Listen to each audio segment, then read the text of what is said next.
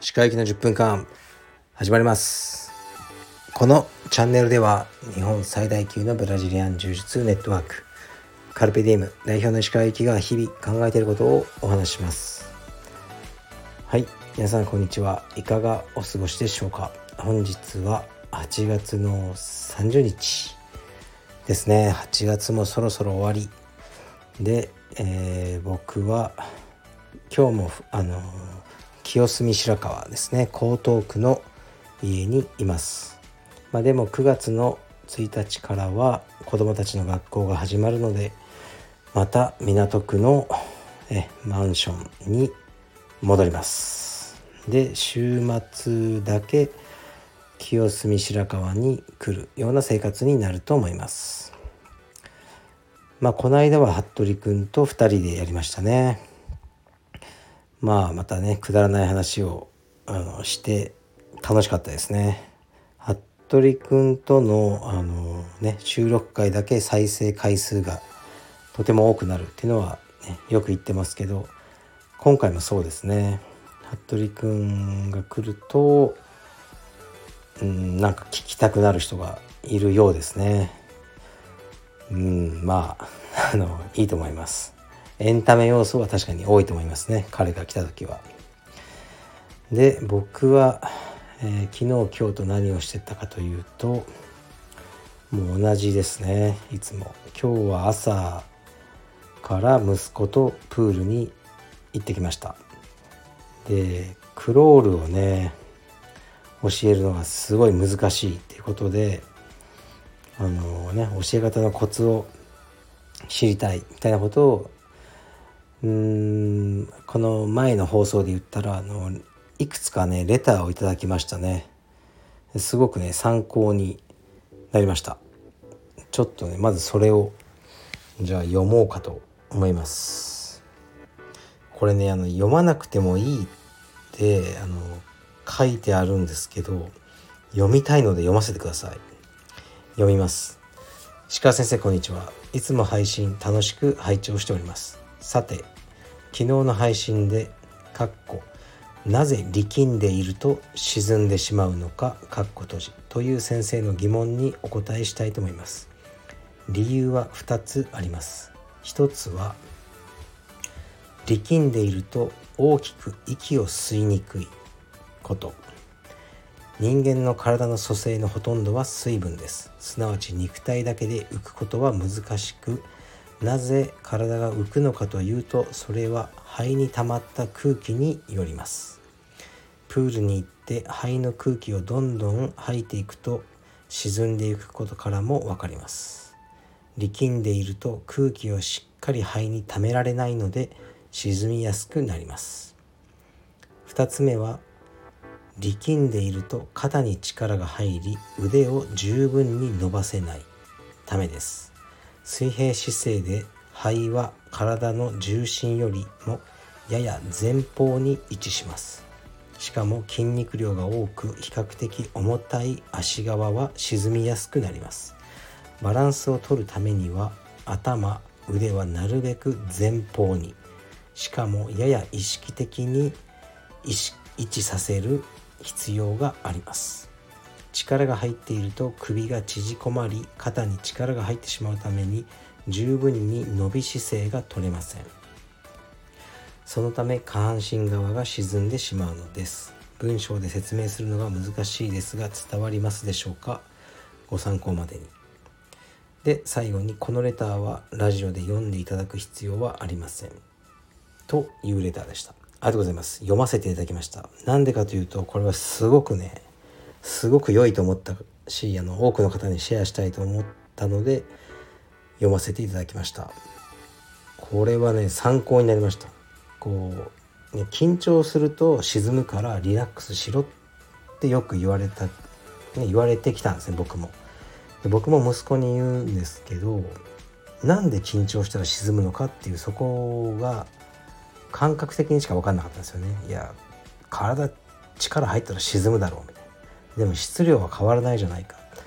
と思ってこの質問をしたんですけどこれはね本当にそうですね。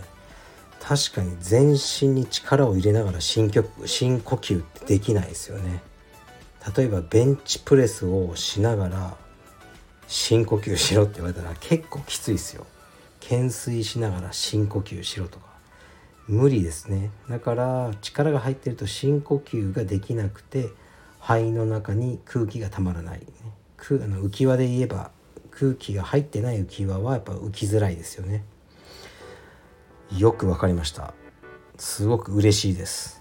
であと肺の位置は確かに体の重心から見ると前方に位置しますよね。だから本当は肺よりもお腹あたりに空気が入ると体は全体的に浮きますよね。真ん中だから。でも、ね、人間の体は肺はこの水平姿勢で寝た時に前方にあるので前方は浮きやすくて足が沈みやすいっていうのはおっしゃる通りですね。だからなるべくその肺の位置を相対的には中心に近づけるためには手を前に伸ばすってことですよね。だから手が縮んでしまうとその肺が重心的に前方にどんどん来ちゃうってことですよね。これもねよく分かりました。うちの息子もそうでだんだん手が曲がってきちゃうんですね。そうすると足が沈んできちゃうっていうのがあったんですけど今日はこの2点を言葉でまず説明して息子に「だからお前の足は沈むんだ」って言って指導したら随分良くなりましたね泳ぎがうん素晴らしいあのレターありがとうございましたこれはねあの75万円ぐらいの価値があるレターだと思いましたありがとうございますでえー、っとね他にもあのね水泳関連あのね頂いてましたけどあの参考にさせてもらいます。ありがとうございました。でで息子と、まあ、水泳に行ってですねでその後今日はえー、っとねミーティング2つありましたね。1ついや3つあったあ3つあったんですよ今日ミーティングが。うん。まあ、1つはま物件の内見関連ですね。でこれはですねうんその格闘技の道場として使える物件を紹介してくれって言われて僕は言ったんですよねまず。それで見に行ったんですね。格闘技 OK です。って言われて行ったんですよ。でまあ不動産会社ですねその。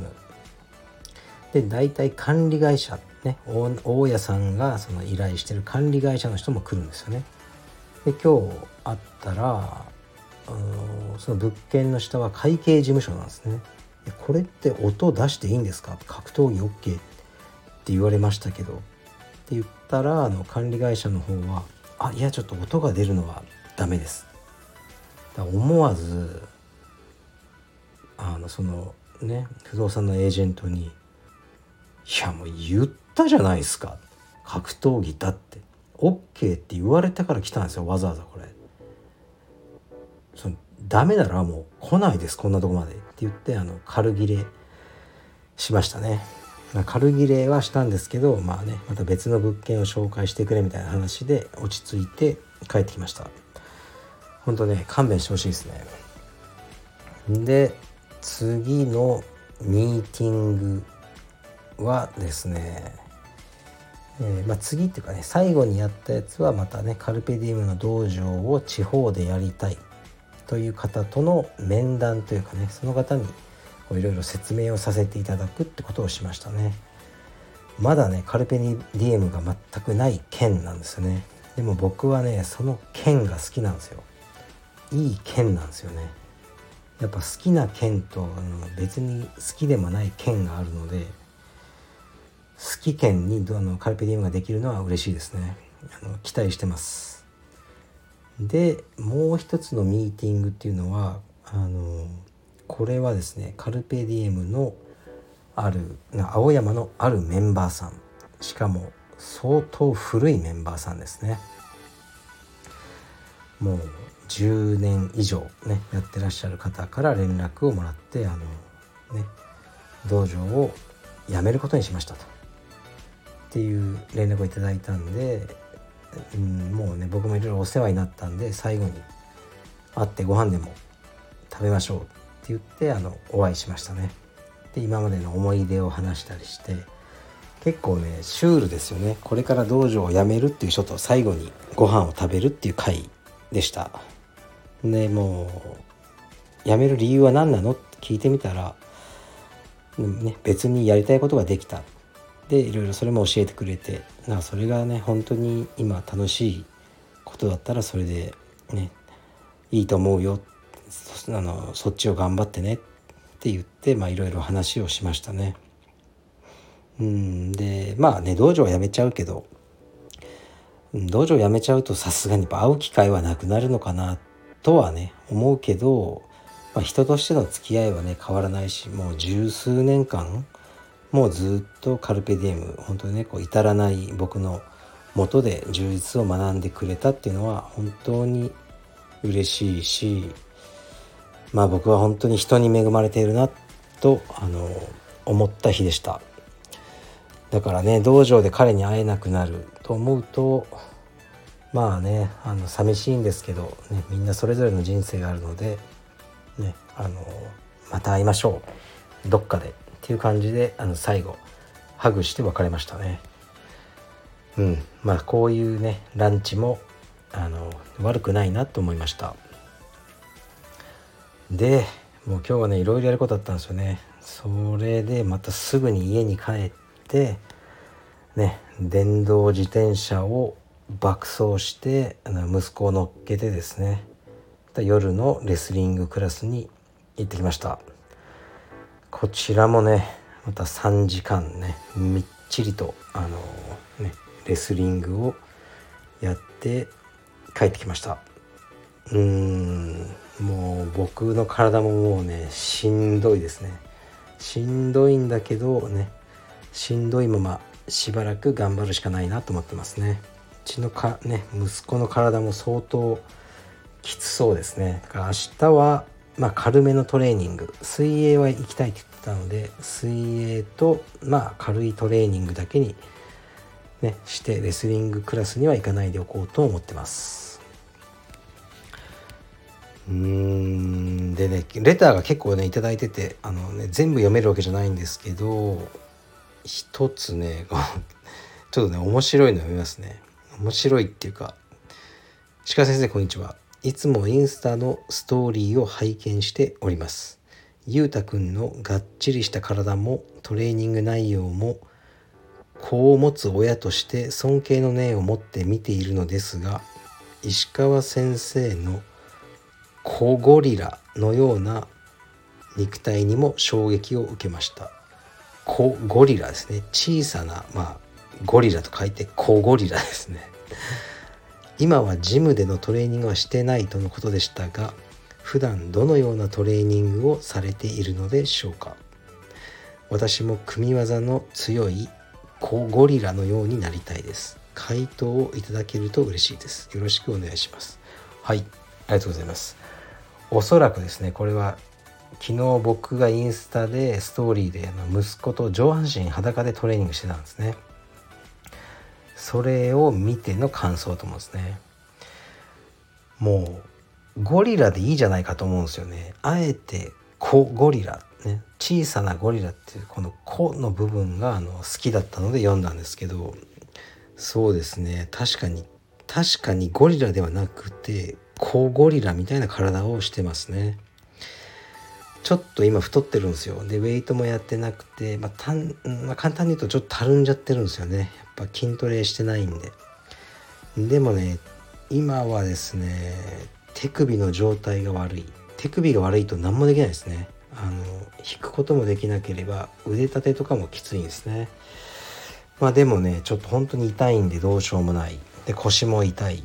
という状態でなんとかね食べ過ぎないように太りすぎないように努力しているっていうフェーズですね。